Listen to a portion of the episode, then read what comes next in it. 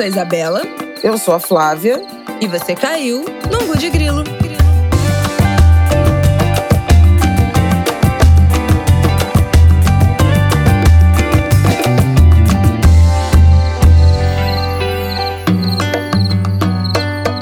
Oi, gente! Boa terça-feira para vocês. Tudo bem? Como vocês estão? Como você está, Flávia? Oh. Tô bem, depois de uma revigorante experiência de. Como é o nome? Análise cromática. Ana. Nesse fim de semana fizemos a nossa cartela de coloração pessoal, descobrimos a nossa cartela de cores que mais combinam com a nossa pele, com o nosso subtom. E eu descobri que eu sou inverno escuro e Flávia é outono escuro. Então eu sou de tons frios, ela é de tons quentes. E estamos aqui nesta segunda-feira gravando. Que era esperado, né? Pensando... Os tons quentes. Leonina que sou. pensando nos nossos tons que mais combinam com a nossa beleza. Se você não tem a menor ideia do que seja isso que a gente está falando, joga aí no Google análise cromática ou coloração pessoal, que vocês vão entender um pouco. Mas podemos deixar aqui na nossa descrição do episódio o Instagram da Débora, que foi quem fez a nossa, a nossa coloração. Ela tem um projeto de análise cromática especializado para a pele negra. Então ela é muito incrível, foi ótimo, foi uma tarde muito legal que a gente fez da família toda, encontro das mulheres da família para fazer a análise. E é isso, é, vamos foi começar, presente né? Do Dia das esse Mães. episódio. Ah, é verdade, foi presente do Dia das Mães. Meu presente para a Flávia e para mim mesma, né? Esse, esse nosso dia. E, bom, vamos ao que interessa, né? Ah, e eu também vi meu neto, é. né? Depois de dez dias, dez né, dias de afastamento de... por causa da Covid, tava morrendo, roxa de saudade do Martininho. Foi ótimo. Deu uma canseira, né? Pra variar. Sacudiu a roseira, bagunçou o coreto, mas foi ótimo. Tá sinistro. Bom, gente, a gente vai abrir esse episódio falando sobre o Bru Bruno e Dom ainda, claro, a gente tem que voltar nesse assunto. É, tudo, né, foi descoberto ao longo dessa semana. Quando a gente gravou na semana passada, ainda tinham poucas informações, ainda não havia uma confirmação oficial da morte. É, a gente ainda estava naquele momento de desencontro de informações, se os corpos tinham sido achados ou não, era mentira, era verdade. Ao longo dessa semana a história se desenrolou por inteiro. Vamos falar sobre a Petrobras. A gente nunca falou aqui, né, dessa troca de comandos da Petrobras, desse reajuste de preço do combustível, como é que se impacta essa troca de, de, de, presidentes, isso é uma coisa que tem acontecido, que tem se falado muito. Então, mais uma, uma, um aumento do, do combustível na semana passada, que acabou resultando na saída de mais um presidente da Petrobras. Vamos falar um pouco melhor sobre isso, explicar o que isso tudo significa. E claro, aqui no de Grilo você sempre fica sabendo como isso impacta a sua vida. Nosso ponto é sempre esse. Último, vamos falar das eleições na Colômbia. A gente já tinha falado aqui algumas semanas que o segundo turno seria disputado entre o Gustavo Petro, que é o candidato da, da esquerda, e o Rodolfo Fernandes, que era extrema direita, né? Era o Trump dos trópicos. Mais um Trump dos trópicos. O segundo turno foi ontem, Gustavo Petro ganhou, mas com uma diferença, gente inacreditável. 50 e uns quebrados a 47 uns quebrados, vamos entrar nesse assunto. E também é, eleições legislativas na França. Como anunciamos aqui, Macron não terá vida fácil. Falaremos disso no nosso último bloco.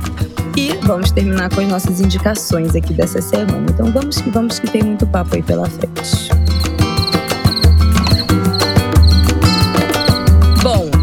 Altura da terça-feira, quando você estiver ouvindo esse episódio, muito provavelmente você já foi em algum momento da última semana impactado com o resultado da busca e as conclusões da morte do indigenista Bruno Pereira e do jornalista inglês Don Phillips. Os corpos, ou enfim, os restos mortais foram encontrados na semana passada.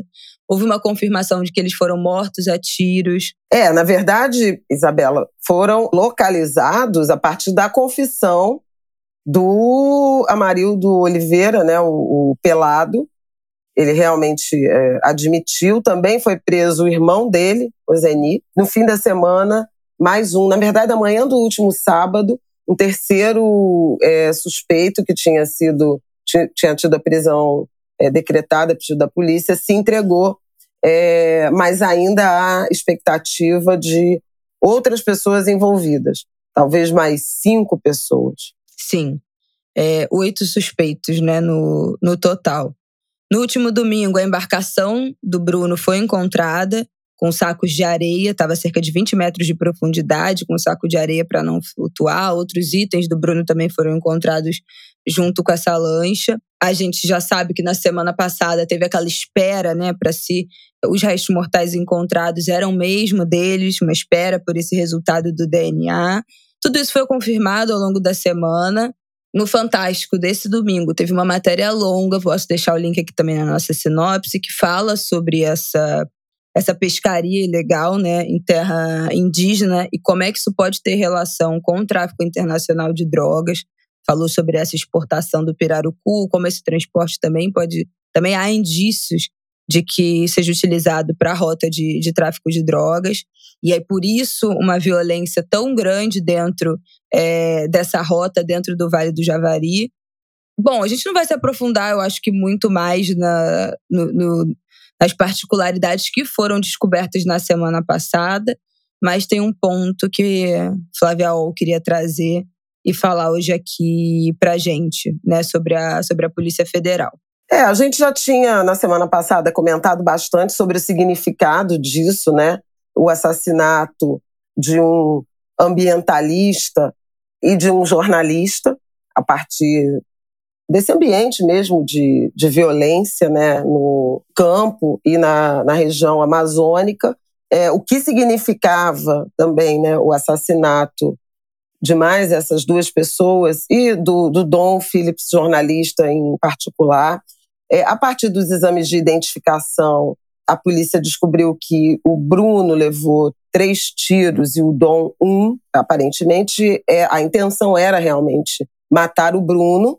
Ele era ameaçado, ele enfrentava uh, uma situação de muita hostilidade por parte dos não indígenas, né? Tudo indica que, que, esse, que esse crime é, está relacionado a um, a um grupo, a um grupo criminoso, a uma organização criminosa que é, explora pesca e, e, caça ilegalmente na terra indígena né, do Vale do, do Javari.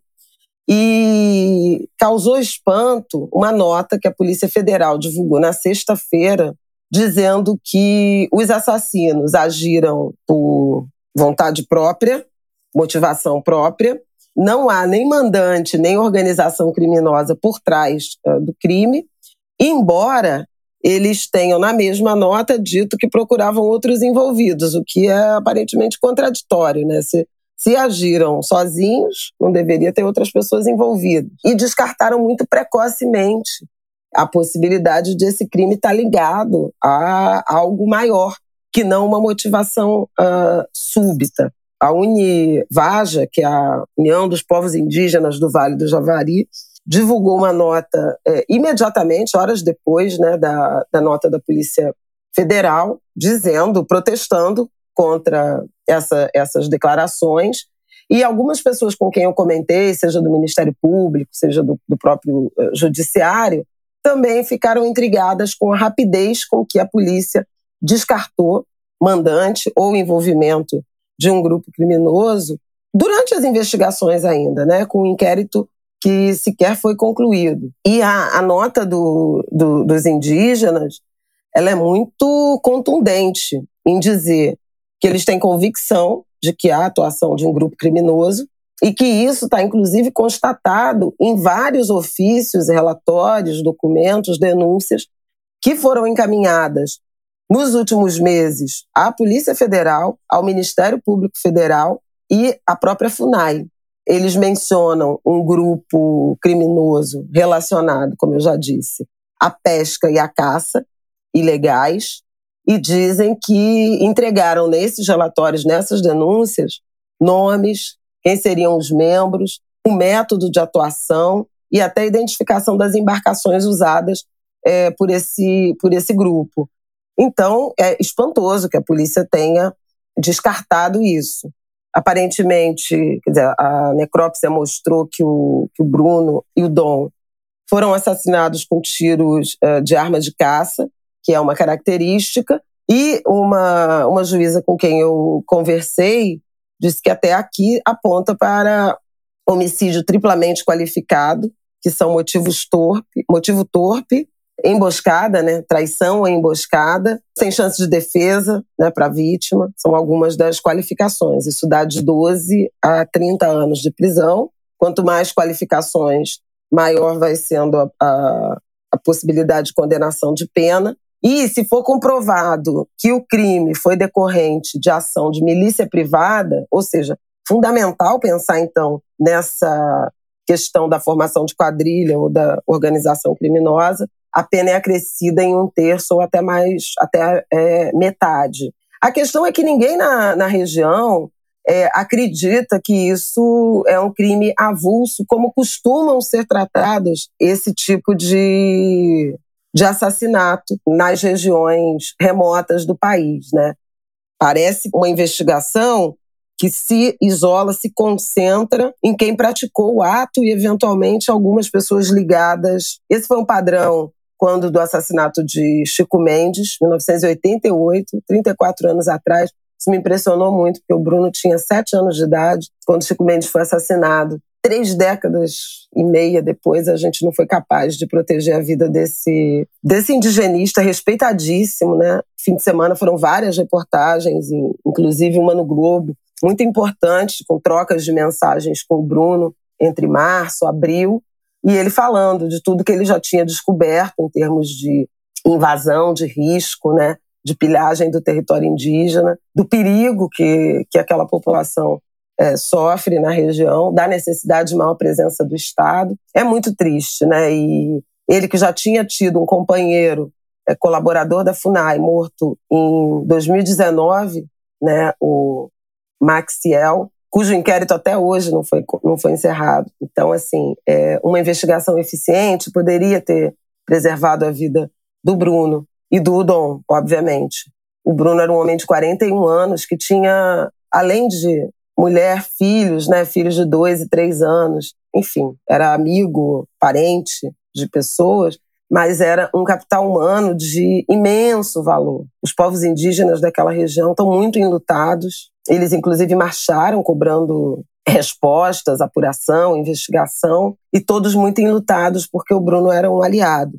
Para vocês terem ideia, até o Tribunal Superior Eleitoral divulgou na semana passada uma nota, quando da confirmação da localização dos corpos, dizendo que o Bruno foi essencial para instalação de cinco sessões eleitorais na terra indígena do, do Vale do Javari em 2014, porque havia um, um clamor dos indígenas por participação política, por eleição, e eles tinham que percorrer distâncias imensas para conseguir é, exercer o direito ao voto. E o Bruno foi absolutamente fundamental, o TSE agradeceu, e eu até cheguei a fazer um comentário na TV dizendo que ele também partilhava, como nós, do apreço pela democracia e da confiança no sistema eleitoral na urna eletrônica, né? Uhum. Isso até vamos uh, compartilhar na nossa sinopse foi tema da coluna da Miriam Leitão nesse domingo.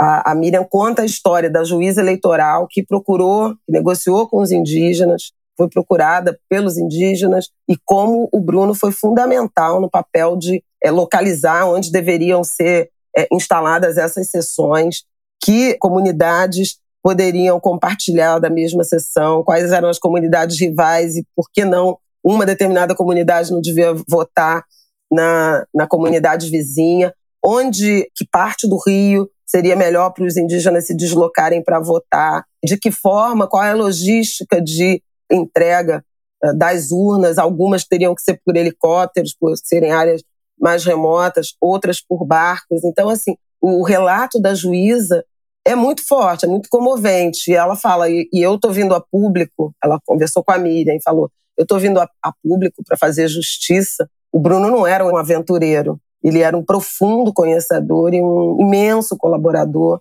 da relação dos, do Estado com os indígenas.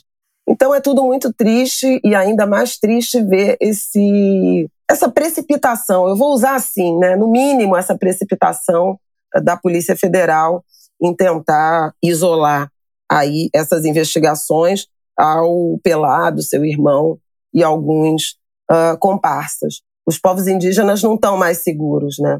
Não, já não estão há muito tempo e essa é mais uma, uma estratégia né, desse projeto que é muito clara, que se repete, que é um fato isolado, que não tem.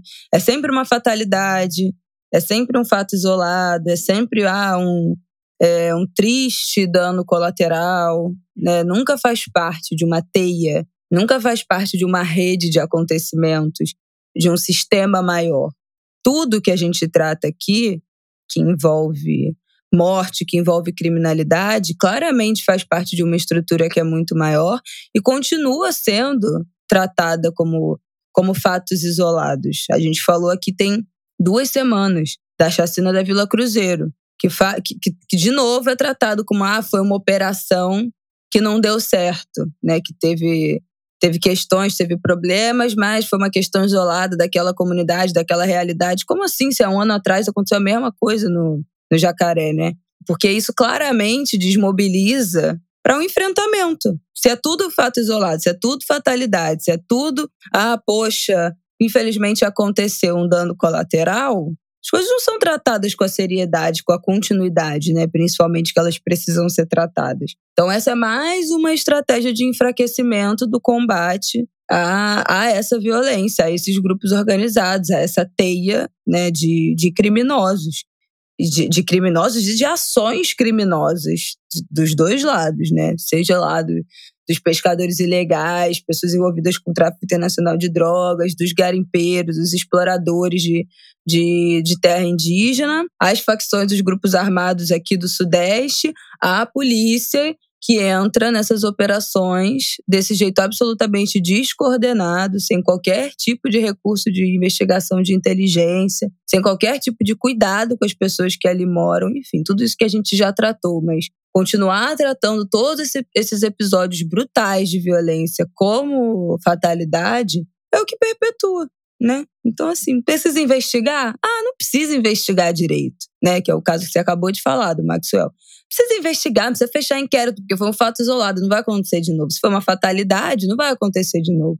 E aí, três anos depois, a mesma situação, né? Então, depois de já, uma, enfim, de tudo que está sendo denunciado já há tantos anos, é, a gente vive eternamente preso num replay Falo isso toda semana aqui. Tem duas coisas que eu falo toda semana aqui: que a gente está preso num replay e que esse governo odeia o Brasil e os brasileiros. São as frases que eu mais repito nesse podcast. E uma coisa está intrinsecamente relacionada à outra. Eu queria lembrar que a Comissão para a Proteção de Jornalistas, né, que é uma organização que desde 1992 acompanha essa situação mundo afora né, de jornalistas desaparecidos ou assassinatos, é, em defesa aí da liberdade, da segurança, do exercício profissional. Ela contabilizou, desde 1992, 59 é, assassinatos de jornalistas no Brasil e o Dom Phillips é o sexagésimo, o segundo neste ano de 2022. E a Global Witness, que é uma organização também dedicada a essa questão do, do acompanhamento da situação dos defensores de direitos humanos, particular na área ambiental, pôs o Brasil na, numa lista de o quarto país com maior número de assassinatos de, de defensores. Foram 20 no ano de 2020, é, o mapeamento tem uma, uma defasagem. E o Brasil só perde para a Colômbia, que no mesmo ano teve 65, para o México e para as Filipinas. Terça-feira, nessa terça que é amanhã, 21, que aliás é a chegada do inverno, a juíza Adriana Cruz vai, vai propor ao Conselho Nacional de Justiça, ela é, ela é integrante do Observatório, situação de, de direitos humanos, né, de igualdade e diversidade no Conselho Nacional de Justiça, ela está propondo um monitoramento específico de processos de crimes é, contra defensores de direitos humanos e jornalistas eu acho que é bem importante assim essa iniciativa porque leva para Brasília e começa a, se for aprovado, né, a aglutinar esses episódios de, de violência contra defensores de, direitos humanos. A última coisa que eu queria falar é da, é da comissão do, do Senado. Pode falar. O Senado instalou nessa segunda-feira, agora, dia 20, que a gente está gravando, uma comissão externa para acompanhar as investigações. A comissão tem uma previsão de durar 60 dias, então, para além de acompanhar né, esses desdobramentos do caso, também tem um objetivo, e aí vamos ver né? Vamos, como é que é? Vamos, que o Anselmo fala, vamos vamos vamos, vamos cobrar, torcer, vamos né? cobrar. Vamos torcer, vamos cobrar, com o objetivo de apurar as causas do aumento da criminalidade de atentados contra povos indígenas, quilombolas, ribeirinhos e jornalistas na região norte. 60 dias é pouco tempo para isso tudo, mas vamos torcer, vamos cobrar. A comissão é formada por nove parlamentares e vai ser presidida pelo Randolfo Rodrigues, da Rede, quem vai assumir que a é relatoria pelo Amapá. Pelo né? Amapá. Quem vai assumir a relatoria é o Nelsinho Trade, do PSD do Mato Grosso do Sul. E o Fabiano Contarato, também senador do PT do Espírito Santo, será o vice-presidente da comissão. Então vamos ver, né? Vamos acompanhar o que, que essa comissão consegue aglutinar de informação e qual vai ser o relatório, as conclusões que vão sair dela daqui a dois meses dessa investigação e dessa apuração mais geral, né? não tratando como crime isolado dessa perseguição, desse aumento de criminalidade e violência na região norte. É isso, gente, muito triste essa história. Olha, a gente já falou isso na semana passada, né, que é Ai, é mais um episódio desolador, é muito triste, assim, eu perdi as contas de quantas pessoas eu vi, colegas jornalistas que conheciam também o Dom, absolutamente devastados, assim, na última semana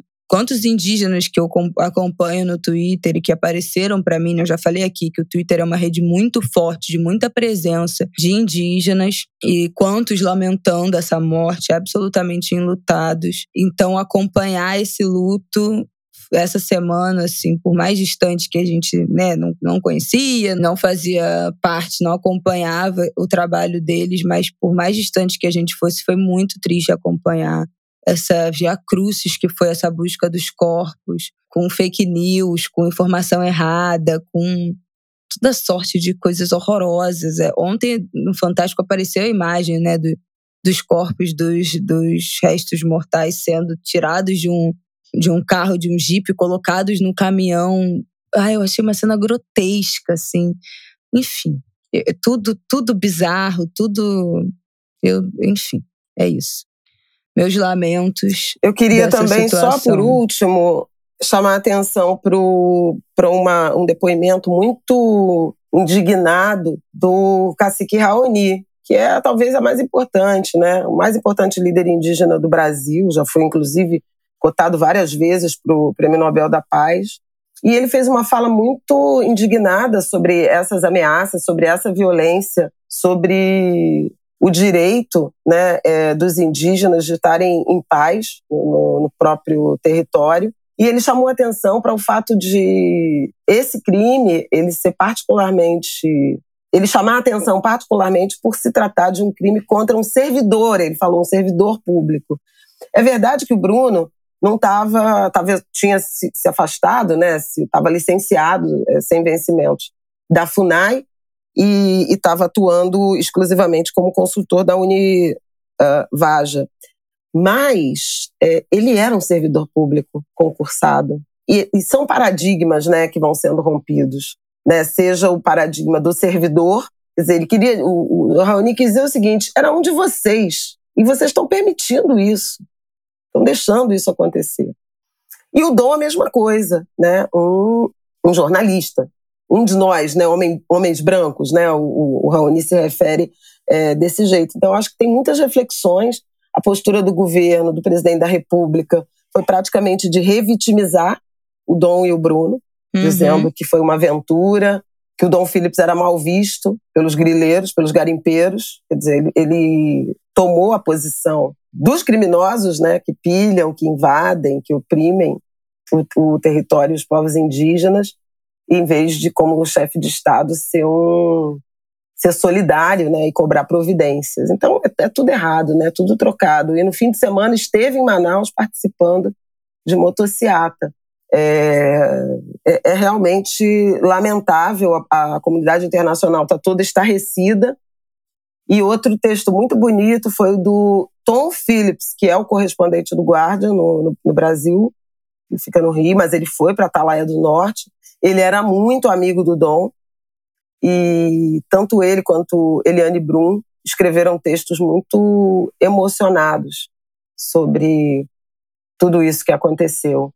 Né? O, o, o do Tom é em inglês, mas vale a pena um esforço de, de, tentativa de tradução, porque era alguém que conhecia muito o, Dom Phillips. A Silvia Colombo também escreveu na Folha sobre isso. É isso. Vamos para o nosso próximo bloco falar de Petrobras. Vamos.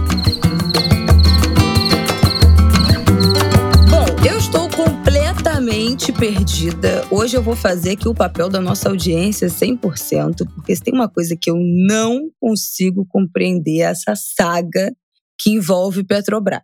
Todas as sagas, são muitas as sagas que envolvem a Petrobras. A saga mais recente desse governo é essa troca de presidente da Petrobras 200 vezes. Qual é a, a, a notícia nova, a nova notícia? que o José Mauro Coelho pediu demissão e é o terceiro presidente a deixar a presidência da Petrobras durante o governo Bolsonaro. Então, não, ele é o quarto, daqui a né? pouco, né? Porque começou não, com o Roberto será Castelo nomeado Branco. quarto. Ah, tá. É, porque é, ele é o terceiro que deixou. Começa agora uma quarta gestão na presidência. Na presidência, ele, o José Mauro Coelho foi tem o segundo menor período à frente da Petrobras desde a redemocratização.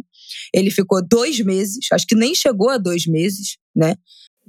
É, porque ele foi nomeado em 14 de abril, maio, junho. É, dois meses. Mas ele está demissionário já desde um mês e dez dias. Exatamente. Desde 23 de maio. Inacreditável, ficou um mês. Então, desde 23 de maio que a saída dele estava sendo aguardada e agora finalmente aconteceu. O possível substituto, né, o que a gente tem de informação até agora, uma da tarde do dia 20, é que o substituto é o Caio Paz de Andrade, secretário de desburocratização do Ministério da Economia. Esse negócio de Desburocratização já me dá vontade de rir, gente. E teve um reajuste no preço do combustível da semana passada, que foi a gota d'água, né? Foi a, a bomba final que, que acabou implodindo que gerou essa, essa demissão o combustível, o, a gasolina aumentou em 5% e o diesel em 14%, não é isso? É, na verdade, o que, o que gerou a pressão porque ele renunciasse à presidência. Porque demissionário ele já está, porque já, já, já teve o anúncio de que o governo Bolsonaro, acionista, né, a União, acionista majoritária da Petrobras, tinha indicado já o, o Caio Paz de Andrade. Acontece que tem um, um, um procedimento né, no estatutário e de governança que, para a eleição de um novo presidente, que, tem, que envolve a eleição também ou confirmação de novos conselheiros, tem um prazo. Não é todo mês, né? Se faz isso. É a cada dois meses. Esse prazo é, só, só terminaria, eu acho que o prazo regulamentar seria agosto, né? É, e o governo tem pressa.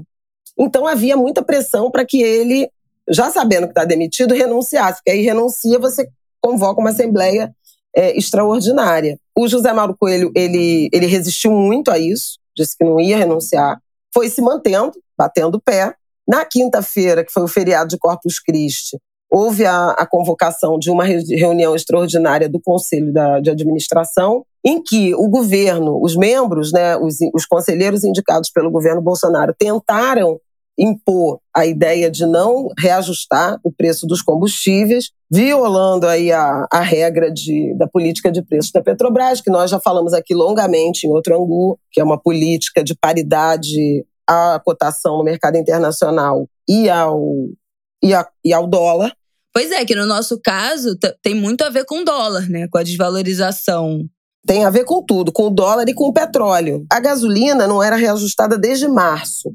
O diesel desde maio. Mas, nesse período todo, tanto o dólar subiu, voltou ao patamar acima uhum. de cinco reais, quanto o petróleo é, não só se consolidou acima de 110 dólares o barril, como chegou a bater 123, passar de 120 dólares o barril. Para seguir o modelo que, que a Petrobras segue, né, foi blindada teve mecanismos de governança implementados para que sua política de preço acompanhe o mercado internacional, eles precisavam de um reajuste e os analistas de mercado já eram unânimes, que já estava passando da hora, que tinha defasagem de até 25% no preço dos combustíveis. O Conselho de Administração, para frustração do governo, autorizou o reajuste na reunião de quinta-feira. E aí foi que o, o Bolsonaro chamou de traição, né? Bolsonaro chamou de traição na live. Arthur Lira foi para o Twitter dizer que o Brasil estava, digamos assim, sob o comando da República Federativa da Petrobras, com interesses dos seus acionistas. O ministro-chefe da Casa Civil, Ciro Nogueira, foi para o Twitter também dizer basta. E o Arthur Lira disse que convocaria, como terá, uma reunião de líderes para pensar em hum. taxação do lucro, do lucro da empresa. É, alguma intervenção mais, mais é, explícita da Petrobras. Agora, eu tenho, eu já tenho uma, uma questão. Então, Flávio, o que eles estão querendo é que o Estado interfira, segure o preço? É, os liberais. Da gasolina? Não é? Não era para ser liberal? O que está acontecendo? O que está acontecendo é que tem eleição, né? Ah. É, as pesquisas eleitorais elas mostram que a popularidade do, do Bolsonaro é, ela despenca por conta da crise econômica, em particular da inflação. A economia é a principal preocupação que os eleitores é, demonstram na, nas pesquisas, a economia de modo geral. Mas, de modo específico, a inflação. Primeiro a inflação, depois o desemprego, depois a, o resto. Né? Fome também é uma preocupação crescente no eleitorado, mas é, inflação é o que está pegando. E agora já pega as várias faixas de renda, porque antes estava muito concentrada no, nos mais pobres. Mas agora, até por conta de gasolina e de plano de saúde, né, os reajustes generalizados e passagens aéreas, é, também os, os, a classe média, a classe média alta e os ricos estão percebendo essa inflação e se incomodando com ela embora, obviamente, não na mesma intensidade com que os mais uhum. pobres estão sentindo, sofrendo, penando. A gente sabe e já falou muito sobre isso. Então, é, a questão é a seguinte: Bolsonaro e o Arthur Lira, presidente da Câmara, desde fevereiro de 2021, quando começa a, gradualmente a recuperação da economia global e o preço do, do, do, barril do petróleo ele vai se recuperando, e a Petrobras faz, faz valer a sua política de preços, de reajustar, tanto o Bolsonaro quanto o Lira, eles alternam ataques à Petrobras e substituição do presidente, isso que a Isabela falou. Vamos para o terceiro presidente em um ano. Não existe isso, né? Uma estatal, uma empresa desse tamanho, dessa importância. Surreal, ter gente. tanta é troca de comando é num período tão curto de tempo. E eu, e eu brincava assim, nem a padaria da esquina, né? Tem três donos, gestores, é, gerentes. Não tem no, sob nova no direção três um vezes no ano.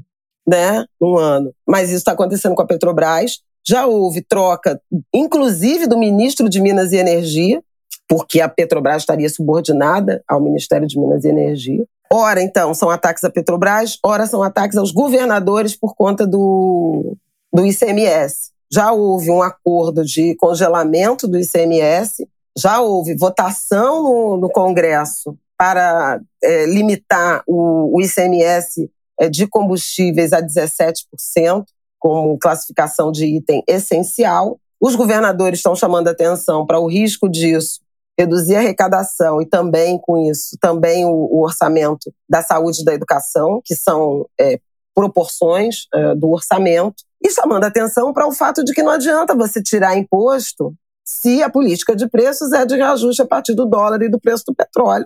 E é, uhum. petróleo e dólar continuam subindo, e o dólar sobe muito em razão desse ambiente de instabilidade e tentativa de intervenção. É isso que eu queria perguntar.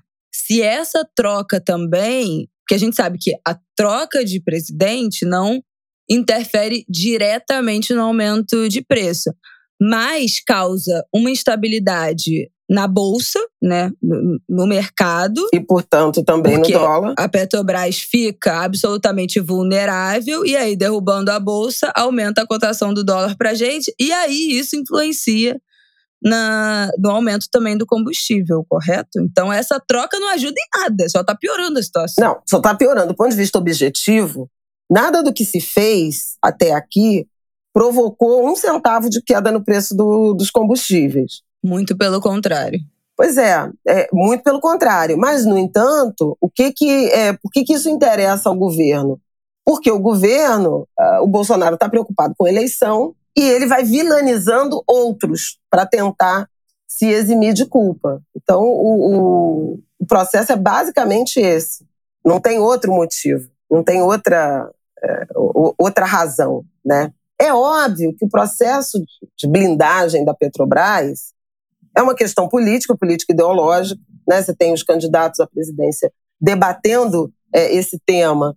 O campo da esquerda, por exemplo, tanto o Lula quanto o, o Ciro defendem um outro modelo de preço que leve em conta os custos de produção em reais da empresa e, a partir daí, uma margem de lucro e não o acompanhamento com o mercado internacional. Isso é curioso porque subverte regras que estão é, em vigor em outras áreas. Por exemplo, alimentos, que eu acho muito importante, né, um debate muito mais importante, vocês que ouvem o Angu sabem disso, porque eu falo há, há muito tempo sobre essa questão da inflação dos alimentos, da falta de, de política, né, de estoque regulador, de política de algum tipo de acomodação de preço, não causa no, no governo essa comoção. Não é estatal, está na mão do setor privado, né, a produção do alimento, o agronegócio principalmente, mas também a, agricultura familiar, que, que deveria ser mais protegida e mais descentralizada, mas repara que os alimentos estão ao sabor das cotações internacionais. E não há essa, esse debate.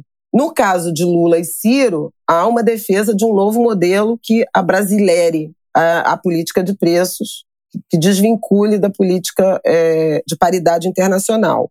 E faz parte dessa mudança também a gente começar a produzir o nosso próprio combustível, ao invés de exportar petróleo e comprar combustível? Porque se a gente já não tem petróleo, por que não, não produz? Houve uma desmobilização. Havia essa é, ideia na origem, quando o PT estava no governo, de uma de construção de refinarias para a produção é, dos nossos derivados. Né? A gente tinha alcançada a autossuficiência no sentido da produção de petróleo que se tem é suficiente para atender às nossas necessidades. Porém, a nossa uh, capacidade de refino e o nosso, as características de nossas refinarias não são uh, adequadas a essa produção de petróleo hoje predominante. Por isso a gente exporta petróleo e importa combustível. Além disso, é, houve uma desmobilização é, de, de, investimentos da Petrobras, a partir inclusive da crise que, que decorreu um pouco da intervenção de controle de preços é, no governo Dilma, também do, do, petrolão, do escândalo, de tudo que promoveu em termos de, de, impacto na empresa. Não vou entrar nesse mérito de, não vou entrar nesse mérito de, de petrolão, mas objetivamente a empresa é, foi é, a gestão da empresa deu uma guinada, né, para a direita para o liberalismo. É, já no governo Temer houve essa blindagem do ponto de vista da, da política de preços. E, é, e isso não é incompatível com determinadas medidas de eh, proteção ao consumidor e às flutuações mais intensas. Né? É um caminho, obviamente, é esse que Lula, Ciro né, apontam, mais heterodoxo, de fazer da Petrobras uma empresa com uma, uma, uma função não só empresarial, mas também social, e outros, mesmo os mais liberais, que defendem essa política, porque mantém a competitividade da empresa no mercado internacional, etc., como acontecem com várias das commodities, ainda assim é possível tomar medidas. A, a, obviamente que a mais ampla e a principal delas poderia ser uma reforma tributária bem ampla, que mudasse a estrutura tributária do país, esse debate fica parado há décadas, mas algumas outras medidas. Por exemplo, taxação adicional sobre o lucro por conta desse momento de uma alta muito expressiva do preço do petróleo, de uma lucratividade crescente é, das empresas. Então, repartir um pedaço dessa lucratividade a mais, que é decorrente também de muito desequilíbrio no mercado internacional a partir da pandemia, a partir da guerra também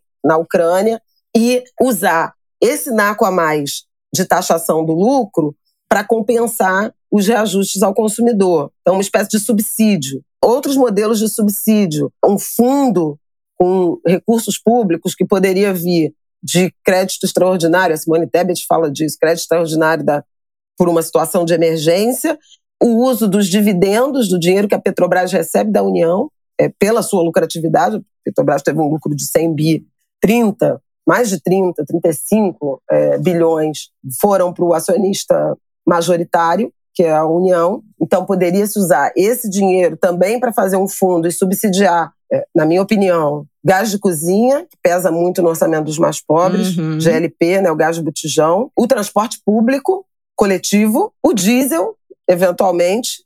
No caso, o diesel é, é que está totalmente ligado com Por os alimentos, na, né? da cadeia produtiva, né, na cadeia de alimentos, na cadeia de funcionamento da economia. Mas o governo prefere falar em subsidiar até tudo, está muito preocupado com a gasolina, porque a gasolina é a classe média e tem um impacto direto né, no orçamento da classe média, que usa carro, e, e que é quem da vota, né, inflação. né, gente? E que é quem vota nesse governo. A gente falou aqui da, da última pesquisa da Datafolha que tinha saído, de em que camadas o Lula ganha entre os eleitores e em que camada o Bolsonaro ganha entre os eleitores. E o Bolsonaro é uma renda superior e é, pessoas com nível de escolaridade superior, né? empresários, enfim. Então, ele quer farinha pouca, meu pirão primeiro para quem vota nele, para continuar mantendo esses votos que, se tudo der certo, serão insuficientes. É isso. Então, assim, a questão é que a gente tem muitas, muitas possibilidades para tentar equacionar esse desequilíbrio. Mundo afora, várias coisas estão sendo feitas. O Joe Biden anunciou a, a venda né, de reservas, né, de bilhões de barris, milhões de barris das reservas americanas para tentar reduzir. Estuda a distribuição de um cartão combustível, de uma espécie de bolsa combustível, porque nos Estados Unidos tem também uma dependência muito grande né, do combustível. É, em, ah, em, alguns é, estados, esses lá. estados do, do, do, do, meio, fora, fora essas grandes metrópoles que têm o sistema de metrô e tal, é, outros têm muito deslocamento de carro, então um cartão, que, que seria também um subsídio. Quer dizer, há, há medidas. A questão é que, no caso do Brasil, tanto o presidente da República e sua equipe, quanto o presidente do, da Câmara, né, que é um aliado enfim, um aliado bastante, não vou nem dizer leal, mas bastante intenso, né? É, bastante alinhado com o presidente da República, eles preferem atacar Petrobras, atacar os governadores, sem tomar medidas estruturais. E com isso, se a gente tivesse, por exemplo, em fevereiro de 2021, quando tudo isso começou, estruturado o tal fundo de estabilização, petróleo estava baixo, você cobra ali uma, uma alíquota, né, a, a maior, forma esse fundo, que é um colchão. Quando o petróleo disparou, já tinha uma, uma grande, já teria uma grande quantidade de um dinheiro para compensar as empresas e manter o preço dos combustíveis estáveis no momento de, de disparada, entende? Acontece que, como isso não foi feito, e agora o petróleo está caríssimo, né, e o combustível está caríssimo no Brasil, no mundo inteiro, para você fazer isso é um custo fiscal, um custo para o Estado brasileiro muito, muito grande. Então, eles ficam é, trocando acusação, é, produzindo essa tensão e essa instabilidade, que além Isso de não ter reduzido. Tudo. Pois é, que, que não, além de não reduzir é, a crise, o dólar e a política de preço. Senhor. Então é basicamente isso. É, é o cachorro correndo atrás do rabo, né? E nas eleições, obviamente, isso vai estar em debate, né? É, quer dizer, o candidato que, que for vencedor né? O Lula está na frente, tem um modelo, uma ideia totalmente diferente Graças de. É, gestão dessa política de preço.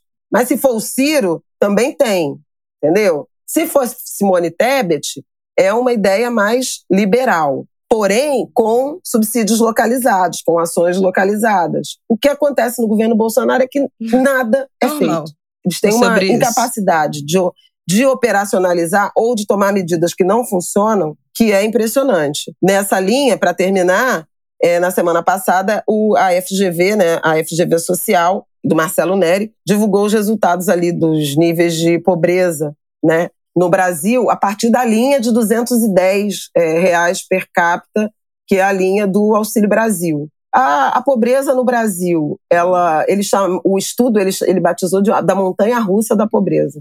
Entre 2020 e até, e até agora, fim de 2021 até agora, a proporção de pobres no Brasil bateu 13%, que foi o pior momento da pandemia, caiu para 3,9% em agosto de 2020, com aquele auxílio emergencial de 600 e tal. É, voltou para 13% no início de 2021, quando foi suspenso o auxílio emergencial, e agora está em 10,8%, quase 11%, com o governo tendo gasto aproximadamente 400 bilhões de reais. É assim, é, eu, eu acho incrível como isso não é um escândalo, porque são é, mais de 10 anos, 11 anos do que o Bolsa Família custava anteriormente, com um resultado pífio, uma queda momentânea da pobreza e uma manutenção Ai, em gente, níveis é é, altíssimos. Isso também não, a gente já é. conversou no, aqui no Angu em outros episódios, mas é isso. É, é, é, é má fé né? É má fé, é descaso misturado com incompetência. Deu nisso. Parabéns aos envolvidos. A última coisa que eu queria falar é que no Twitter, semana passada, resgataram um print de uma página chamada Sou Patriota Acima de Tudo, de 31 de dezembro de 2018, véspera da posse do Bolsonaro. A página postou. Para a gente comparar daqui a um ano. Naquela época, na véspera da posse, vários dados aqui. Dólar 3,71. Ai, saudade do que eu não vivi. Libra, 4,82. Gasolina comum, 4,35. Álcool, 2,60. É brincadeira. Botijão de gás, 68 reais. 5 quilos de arroz, 10 reais. 1 quilo de feijão, 3 reais. Pô, 1 quilo de feijão, 3 reais é uma piada com a nossa cara que faz compra de mês. 5 quilos de arroz, 10 reais é uma piada. Enfim, é brincadeira. É, seguimos. Sigamos para o nosso próximo bloco. Bloco a gente acho que vai dar uma passada rápida só para falar. Esse bloco é só para a gente falar assim: ah, a gente avisou, nós avisamos, né? Basicamente isso. Algo de grilo vocês sabem que está sempre na frente. Quero começar falando rapidamente das eleições legislativas na França. Pela primeira vez, um presidente recém-eleito não conseguiu maioria no legislativo, então o Macron ganhou. A gente falou sobre, aqui, sobre isso aqui, né? Teve eleição na França. O Macron ganhou da Marine Le Pen, que era representante da extrema-direita, mas ele só conseguiu 245 cadeiras na Assembleia Nacional. Para ter maioria absoluta, ele teria que conquistar 289 dos 577 assentos né, dos deputados. É o, é o, é, é o equivalente à Câmara do, dos Deputados. Ele só conseguiu 245, então ele não tem maioria, então ele vai precisar de muita negociação e buscar muitas alianças para conseguir votar e passar né, os, os projetos do partido dele, da aliança do partido dele. Tem uma questão, uma novidade, que foi a, a sigla, né, a coalizão das principais forças de esquerdas, que é a NUPES, que é a Nova União Popular Ecológica e Social, que foi que é encabeçada pelo Melenchon, que foi um dos candidatos à presidência que acabou não chegando no segundo turno, que é um líder da que dizem ser a esquerda radical, ficou em segundo lugar no número de assentos, 131 cadeiras, então, logo depois do Macron, que é um centro, um centro, né? Um centro-ponto ou um centro-direita? Um centro-ponto. É, centro-direita. Um centro-direita. Nunca, nunca é centro só centro, né? Centro já pressupõe que é direita. E então, logo depois ficou essa união das, da, das forças de esquerda e a grande questão histórica e a evolução né, mais significativa foi da direita radical, que foi que é encabeçada pela Marine Le Pen, Marine Le Pen. É, que é a coalizão que chama Reagrupamento Nacional. Multiplicou. Eles tinham sete deputados e agora eles têm 89 deputados. Então, está sendo considerado um tsunami, é o melhor desempenho de uma eleição legislativa desde a criação desse partido fundado pelo pai da Marine Le Pen há 50 anos, então é uma dinastia de extrema, de extrema direita, uma coisa horrorosa. Mas saíram de 7 para 89 deputados. Então, assim, é uma situação complicada. A gente teve essa nossa guinada aqui, né? Do, do, nosso Congresso também há uns anos atrás. E como a gente falou aqui, Macron não terá vida fácil, ganhou, mas já não teria vida fácil porque foi uma, uma, uma eleição bem disputada, bem polarizada, dividida, e agora terá a vida ainda mais difícil, porque nem maioria no legislativo ele vai ter, então as alianças já começam desde já. É, a grande interrogação, né? A gente já tinha antecipado, então quem ouve Angu sabe primeiro né, dessa, dessa tensão. É, a grande questão é como, qual será né, o, o, o grau de, de capacidade de governar do Macron. Ele se elegeu prometendo muitas reformas, reformas mais liberais, pode ser que não consiga levar adiante, porque especialmente essa frente de esquerda é, é flagrantemente contrária, né, às reformas do Estado. Então, é aquilo que a gente tem falado, quer dizer, são presidentes que conseguem se eleger para afastar o, o mal maior, mas que têm imensa dificuldade de fazer valer seus projetos, suas promessas. Isso está acontecendo com o Macron, isso está acontecendo com. Já estava acontecendo com o Boric, dois, três meses depois da. Já um mês depois da, da posse, já enfrentando queda de popularidade, e está acontecendo com o Biden. O Biden é muito preocupante porque esse ano tem eleição é, de meio de mandato né, nos Estados Unidos.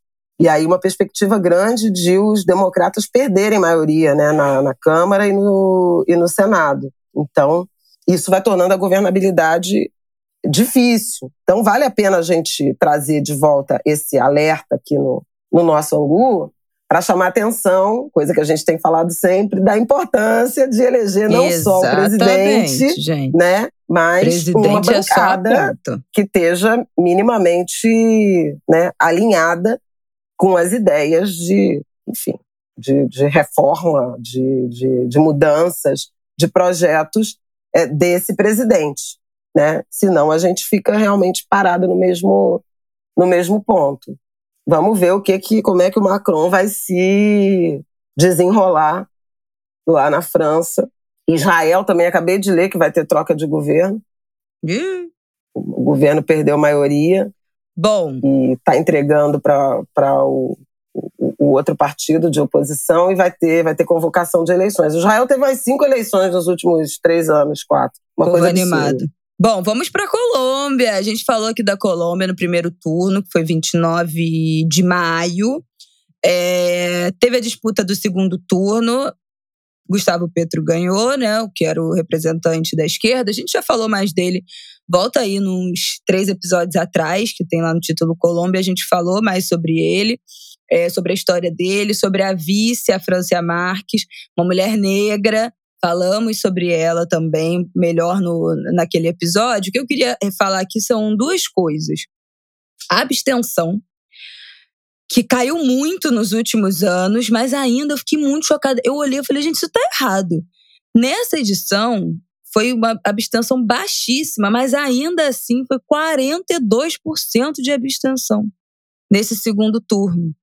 Então, dos 39 milhões de cidadãos habilitados para votar, 22 mil e 600, 22 milhões e 600 foram votar, então 58% do eleitorado foi votar. No primeiro turno teve abstenção de 45% e agora no segundo turno de 41,90, né? Quase 42% da população sequer foi votar. Por incrível que pareça, esse é um número que, que caiu muito nas eleições passadas, teve abstenção chegando a 55%, mais gente não foi votado que foi, então o, o, presidente, os últimos presidentes foram escolhidos pela minoria da população em anos passados. A menor abstenção nos últimos tempos foi 98, se não me engano, que foi 37%, e agora chegou a caiu também para ir 41, quase 42, mas ainda assim achei muito gritante. A gente tem se revoltado, né, aqui no Brasil, a gente já tem falado isso em eleições passadas, já comentamos isso no Angu, de abstenções aqui de 26, 28%, que já é muita coisa. Mas é. lá 42 eu fiquei muito impressionada, acho que vale a gente E aqui, quer dizer, aqui a gente tem o voto obrigatório, então tem essa abstenção alta, mas se a gente somar com nulos e brancos, né, de quem uhum. vai, mas não decide não votar, não escolher candidato, beira isso também. E isso é muito preocupante, muito. né? Vamos ver. Um dos desafios desse ano, a gente já falou também já, disso a partir já, da, já, da campanha do TSE, né? É, é aumentar comparecimento. Agora, uma coisa interessante, eu recebi aqui da, da Paula Cesarino, nossa amiga, é, que a, a irmã dela mora na Colômbia, né? E mandou o um mapa ah, da votação. É muito interessante. Né? Foi a França que garantiu a vitória do, do Petro porque eles tiveram 70% de, dos votos nas regiões negras e indígenas da Colômbia. Então veja como a representatividade, né, importa uhum. e traz voto, né? É parecido com o que Stacey Abrams fez nos Estados Unidos, ah, né? Ah, sim, sim, sim. Que a gente também que comentou aqui. aqui. Inclusive foi lançado o livro dela, né? Já chegou aqui a tradução. Vou no final aqui no. De quem? Da Stacey Abrams? Abrams. Vou, vou, eu acho que eu tenho ele aqui, vou pegar o nome e, e no nosso próximo bloquinho aí, final de indicações, eu falo dele. Mas na, nas metrópoles também, Bogotá, cidade turística San Andres, o Rodolfo Fernandes ganhou, né? Esse representante da extrema-direita. E o mapa também mostra é, que o, o Gustavo Petro ganhou bastante no interior, né, nas bordas da, das áreas das megalópolis.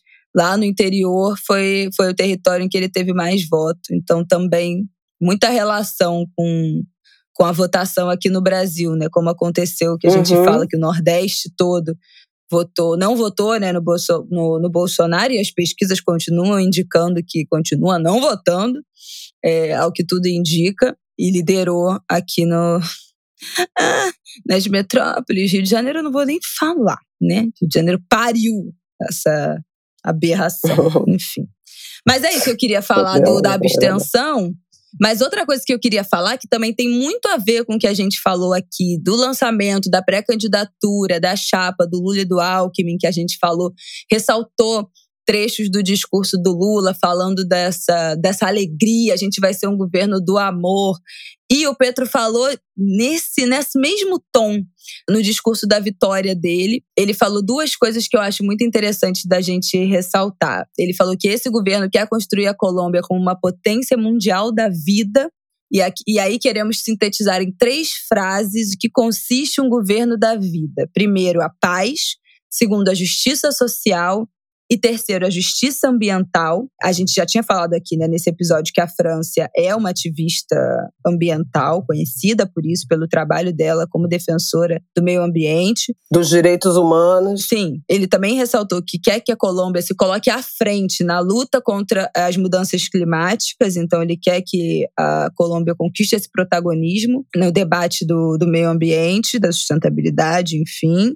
Outra coisa interessante que ele falou que eu achei ai, pontual. É, nas primeiras palavras dele, ele quis focar no medo, em espantar qualquer tipo de medo dos que temem esse governo, né? Que não são poucos. Estou lendo aqui uma tradução de uma matéria do El País. Ele também se dirigiu falando dos que, que trouxeram eles até ali, os excluídos. Tem uma frase também que eles falam no discurso, tem duas coisas que eu queria ressaltar. A, a França falou que depois de 214 anos a Colômbia terá um governo do povo, um governo de pessoas comuns, de ninguém, das, das nadas e dos nadas, um governo dos excluídos. Ela fala isso no, no, no discurso dela. E o Petro falou que pediu imediatamente a liberdade dos jovens que foram detidos pelos protestos do ano passado e que os prefeitos que fizeram campanha que apoiaram o Petro e foram destituídos de seus cargos sejam restituídos aos cargos.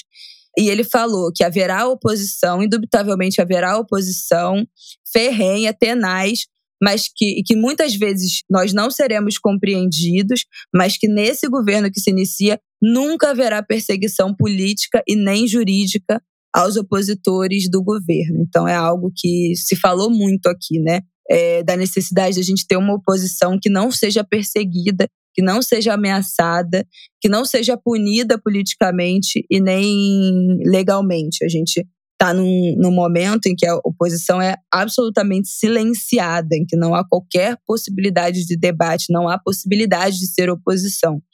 É, isso foi algo que ele já chegou ressaltando. Por quê? Ah, eu não falei por quê. Porque o resultado da eleição, gente, foi muito apertado. Eu vou é. falar aqui o, o, o percentual exato. Que misericórdia. Peraí, peraí, peraí. Tu Acho tem... é 50,48. É, né? eu quero pegar aqui exatamente a porcentagem, porque é uma coisa assustadora. 50, 44 a 47, 31. Então foi muito apertado. Foi uma diferença de menos de um milhão dos votos. O Petro teve 11 milhões 281 e o Rodolfo Fernandes teve 10 milhões 580. Foi menos de um milhão de votos de diferença. Gente, isso é muito pouco. Para uma eleição presidencial, isso é muito pouco. Então, de novo, terá uma forte oposição né, por essa diferença que já foi irrisória. Não terá, de mais um, que não terá vida fácil.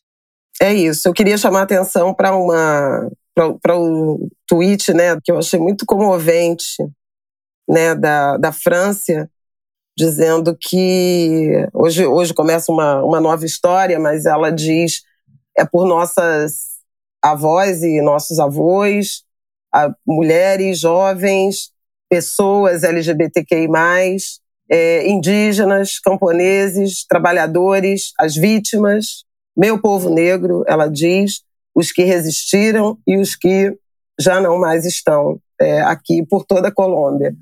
É, é muito bacana assim falar desses desses grupos, né?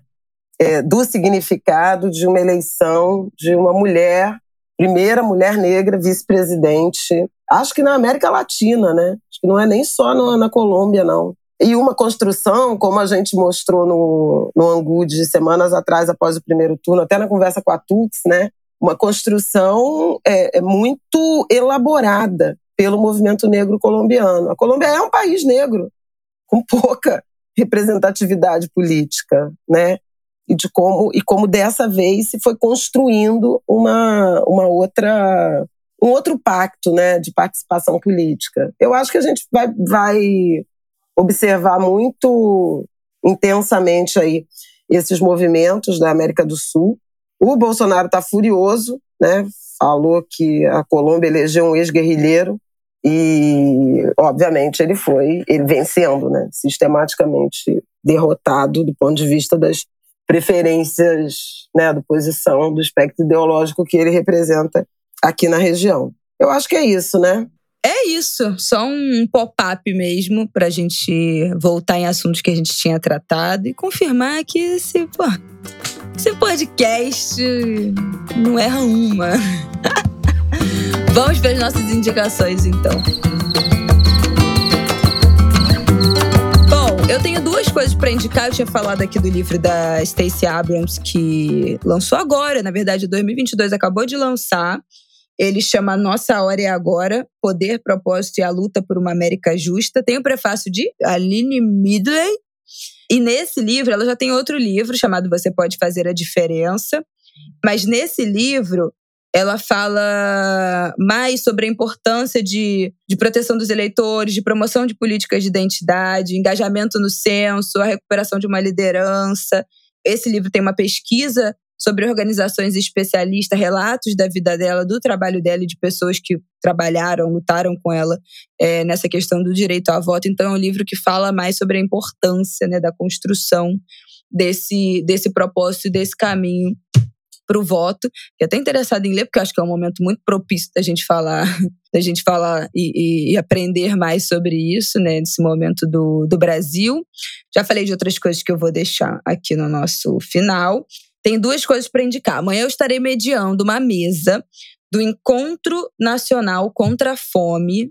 Gente, a gente falou sobre fome aqui na semana passada. Vai ter um encontro de três dias. Começa hoje, dia 20. Então, no dia que vocês estão ouvindo ao segundo dia do encontro, vai até dia 23, vai até quinta-feira, pode ser acompanhado online gratuitamente, a transmissão online é gratuita, só precisa se inscrever.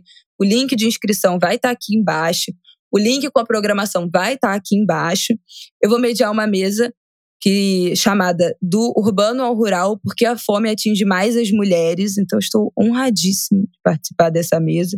Tudo a ver com as coisas que a gente tem tratado aqui no Angu de Grilo. Fiquei muito feliz com o convite. É uma mesa que, que foi organizada pela ActionAid, que é uma organização também muito séria que eu acompanho, admiro muito o trabalho. E serão três dias intensos de debate sobre fome importantíssimo para quem se interessa sobre isso. Entra lá na programação. As mesas são curtas, tem duração de 50 minutos, então vai escolhendo ali o que você quer assistir, vale muito a pena. Outra coisa que eu queria indicar, que foi um público que eu fiz para o Instagram, mas que, gente, uma coisa, um trabalho assim impecável. O Gilberto Gil está fazendo, vai completar 80 anos agora, né, nessa semana que domingo, estamos falando, 26. de 26.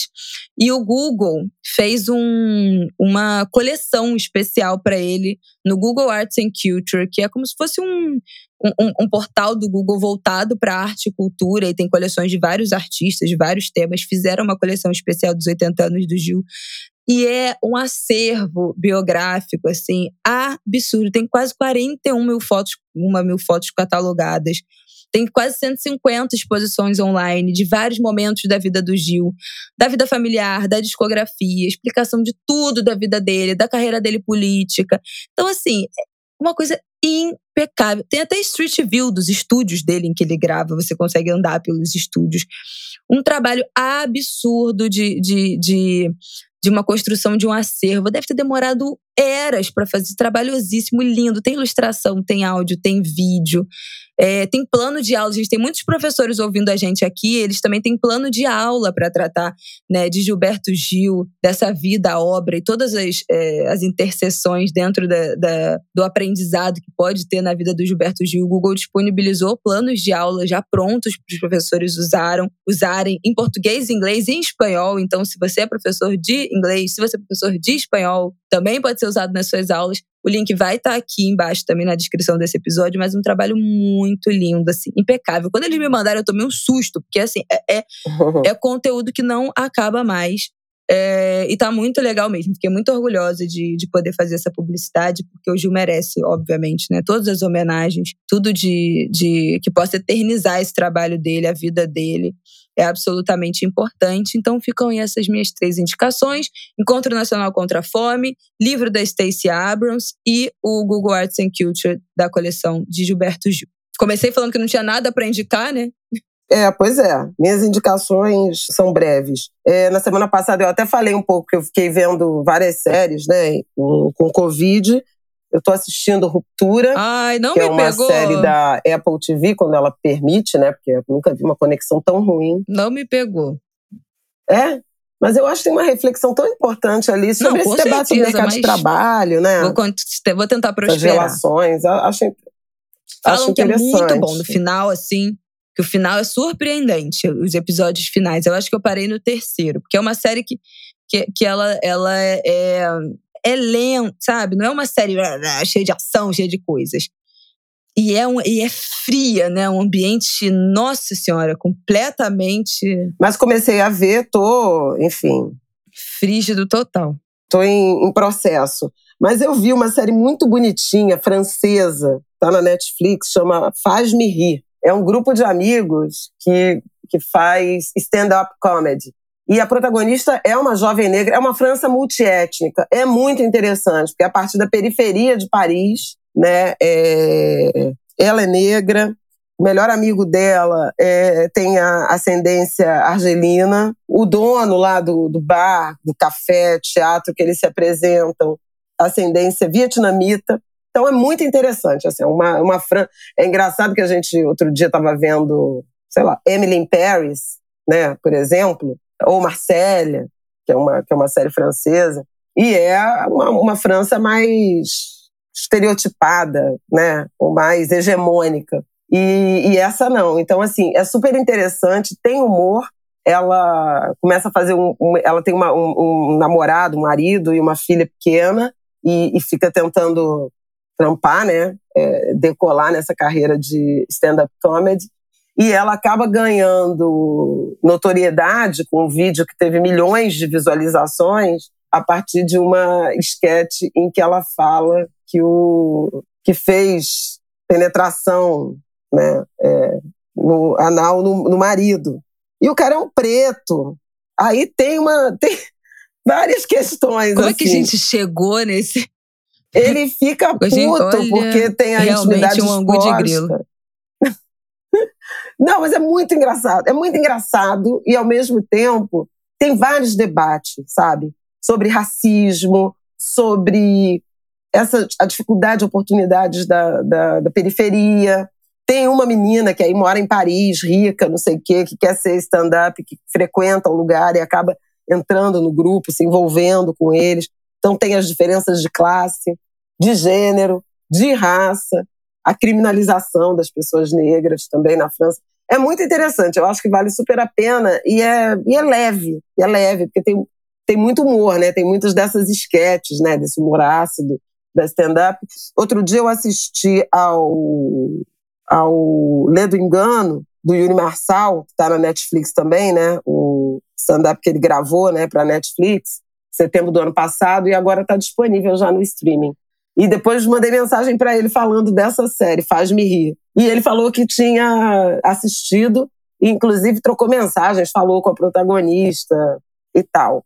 É, então, recomendo. E dois livros, na verdade, saiu. A segunda, o volume 2, do Dicionário de História da África, do Ney Lopes, mestre Ney Lopes e do José Rivair Macedo. Vai do século XVI ao século XIX, é o volume 2. Esse também acho que é uma trilogia. Super recomendo, um livro de referência da maior importância. Tem termos, e não é só, é, digamos assim, de matriz africana, tem muita informação também sobre comunidades ou história né, do, dos muçulmanos. Do, é, bem legal, bem legal, eu super recomendo. E saiu o volume 3 de Escravidão, a trilogia do Laurentino Gomes. Eu ainda não comprei, mas claro que comprarei.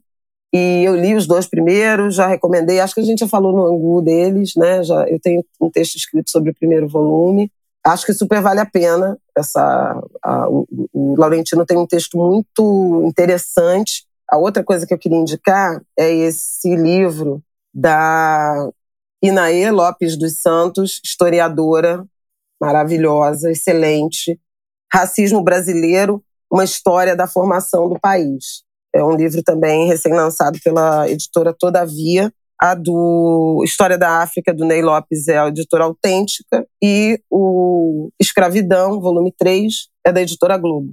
Ok?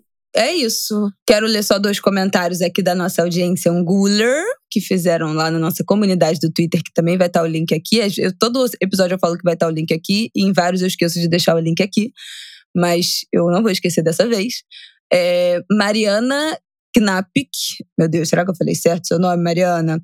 Falou que também fazia parte da porcentagem de pessoas que não tinham pego Covid ainda, mas pegou, saiu do isolamento na semana passada. Episódio de hoje foi barra pesada, o Brasil não nos dá folga mesmo. Ele esse comentário para dizer que o Brasil não nos dá folga mesmo, Mariana, e que, gente, atenção aí com a Covid, muita gente pegando de novo, tem circulado bastante, recirculado vírus, é, a maioria das pessoas que eu tenho visto com sintomas leves por conta da vacinação. Vacina sim, mas atenção e cuidado com as crianças que não foram vacinadas ainda, né? De crianças de até 5 anos e é, pessoas que não estão com o ciclo vacinal completo. Quem já pode tomar a quarta dose, vá tomar. E vamos aguardar para que a quarta dose seja amplificada para mais pessoas. Temos boa notícia na vacinação. Fiquei muito feliz semana passada, porque a FDA, que é a Anvisa, né, lá dos Estados Unidos, aprovou o uso de Pfizer e Moderna para bebês, para bebês a partir de seis meses. Então, em breve, os Estados Unidos já vai. A ideia é que ainda esse mês eles comecem a aplicar a vacina da Pfizer e da Moderna em bebês e crianças de até cinco anos. E aí fica uma questão de tempo. A Pfizer já aplicou aqui na, na Anvisa o pedido, né, para vacina de, de bebês acima de seis meses, mas com a FDA aprovando, fica uma questão ainda de tempo, mas já, já melhora o, o cenário de aprovação aqui no Brasil. Posso nem dizer para vocês a minha felicidade e a minha ansiedade para isso, né, sendo mãe de um bebê de um ano e meio. E tem outro comentário da Fernanda Loureiro, que eu também queria ler, que ela falou muito pertinente com o que tratamos nesse episódio. Ouvi o Angu almoçando e é devastador demais saber que faço parte de uma minoria que pode escolher o que comer. Como bem disse a Bela Reis, é um projeto que tem dado muito certo. Nós temos uma obrigação de humanidade em outubro, na presidência e nas casas legislativas. Ressaltando a importância do legislativo, Fernanda. Tudo a ver com o que a gente acabou de tratar aqui, né? Voltando, falando da, da França, voltando nesse assunto. Isso, gente. Até semana que vem. Boa semana para vocês. Saúde, paz, prosperidade. Já estamos chegando na metade do ano, metade de 2022. É muito isso. breve. Teremos cumprido seis meses desse ano. Metade do ano e o que você fez? O que, que a gente fez? A gente sobreviveu a esse país que nos odeia, né? É, então, essa já é a nossa primeira vitória. Sobrevivemos, chegamos até aqui. Uhul! Vamos que vamos. Boa semana, até terça-feira que vem. Até. Boa semana, pessoal. E viva Gilberto Gil, 80 anos, dia 26. Viva!